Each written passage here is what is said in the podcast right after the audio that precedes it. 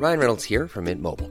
With the price of just about everything going up during inflation, we thought we'd bring our prices down. So to help us, we brought in a reverse auctioneer, which is apparently a thing.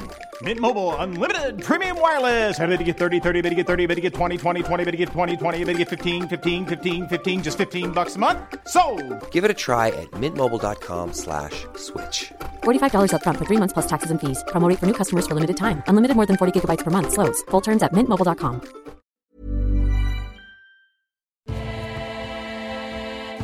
Mes chers camarades, bien le bonjour.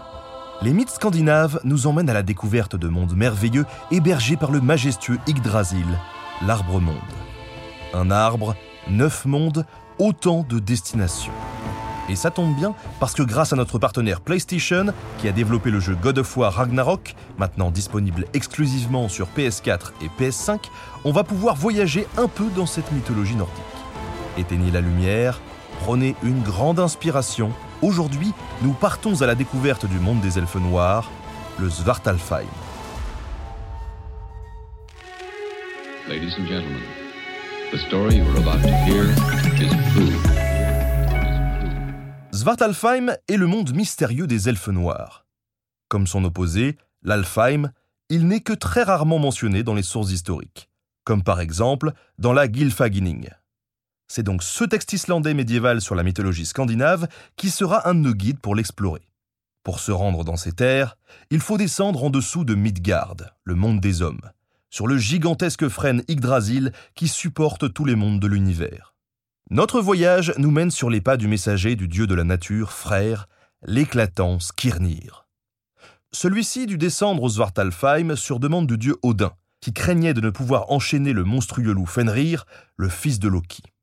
Le messager dut y faire fabriquer par les nains un lien appelé Gleipnir, qui fut fait à l'aide de six ingrédients.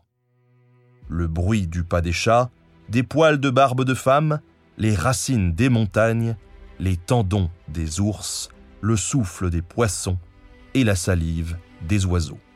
Le lien alors créé était lisse et souple comme un ruban de soie, mais très solide et fort. Ce long périple dans les profondeurs, le dieu fourbe Loki dut aussi le faire pour se rendre chez le nain Andvari. Une mission, là encore, à l'initiative du dieu Odin, qui l'y envoya pour ramener de l'or. Ainsi, la Gylfaginning nous raconte qu'en bas, le nain prit la forme d'un poisson pour échapper à Loki, mais qu'il l'attrapa tout de même et demanda comme rançon tout l'or qu'il possédait. Loki récupéra également un anneau d'or qui permettait de faire renaître et faire fructifier sa fortune. Sacré butin pour ceux qui osent s'aventurer en ces terres, n'est-ce pas? Après s'être enfoncé dans les entrailles des ténèbres, nous arrivons à Svartalfheim, qui, comme son nom l'indique, est peuplé des Svartalfar, les elfes noirs, autrement appelés les Dokalfar. Dans les textes, ils nous sont décrits comme les opposés des elfes lumineux habitant à Alfheim. Les elfes ténébreux vivent en bas sous terre. Les uns et les autres sont d'apparence fort dissemblables, mais ils diffèrent encore plus en réalité. Les elfes ténébreux sont plus noirs que la poix.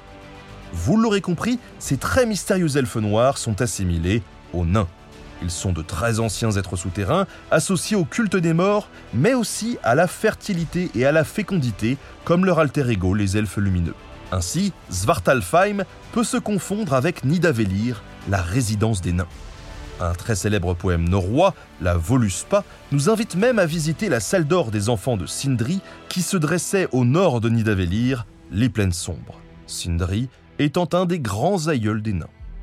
Ces êtres fantastiques que l'on rencontre dans les profondeurs du Svartalfheim ont un lien très fort avec la montagne, les roches et les métaux. Ils sont donc d'excellents forgerons et de grands magiciens.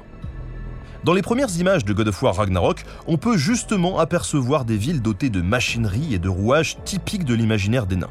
C'est absolument magnifique et ça fourmille de détails, ce qui met en avant leur grand savoir-faire dans l'artisanat pour preuve toutes les autres prodigieuses aventures des dieux qui leur rendirent visite afin qu'ils fabriquent des attributs magiques. Une de ses plus célèbres expéditions dans ce pays obscur est d'ailleurs menée par Loki, qui descend voir les nains, les fils d'Ivaldi, pour qu'ils façonnent de puissants objets. Cette fois, c'est dans le Skaldskaparmal, un autre poème médiéval islandais, que nous suivons les traces des dieux et des nains. Je cite Loki avait fait la mauvaise farce de couper toute la chevelure de la déesse Sif, la femme de Thor. Celui-ci s'en aperçut et saisit le dieu sournois qui, pour le faire lâcher, jura qu'il obtiendrait des elfes noirs de faire pour Sif une chevelure d'or ayant la propriété de pousser comme les vrais cheveux. Alors, Loki alla jusque dans le profond Svartalfheim pour trouver Brock et son frère Eitri. Ils firent la chevelure, de même que Skidbladnir, l'excellent bateau magique de frère, qui est si grand que tous les dieux peuvent y prendre place avec leurs armes et leur équipement. Mais lorsqu'il n'est pas utilisé, on peut le plier comme un linge et le mettre dans sa bourse, car il est constitué de nombreuses parties et a été fait avec grand art. Et une magie extrêmement puissante. Pour frère, ce jumeau de la déesse Freya, ils créèrent aussi Gulinbursti, le merveilleux sanglier au poil d'or, capable d'illuminer de son puissant éclat la nuit et les ténèbres. Les elfes sombres, dans les cavernes de leur royaume, forgèrent également la lance du dieu Odin, Gungnir, qui ne s'arrêtait jamais pendant son jet. Ici s'achève notre découverte du pays des puissants elfes noirs. Mais si vous voulez poursuivre votre voyage, vous pouvez visiter d'autres mondes fabuleux de la mythologie viking, tels qu'Alfheim, le royaume des elfes de lumière, Midgard, celui des hommes, ou encore Niflheim, le monde de la brume. Merci à PlayStation, partenaire de cette émission avec le jeu God of War, désormais disponible exclusivement sur PS4 et PS5, qui vous permettra de voyager, lui aussi, dans les merveilleux univers de la mythologie nordique. D'ailleurs, à l'occasion de cette sortie, une magnifique fresque représentant ce monde mythologique que je viens de vous décrire est affichée en gare de Châtelet-Léal à Paris. Si vous avez l'occasion de passer la voir, ça vaut le coup. Merci également à Olivier Gelé pour la préparation de l'émission et à Studio Pluriel pour la technique. À très bientôt sur Nota Bene.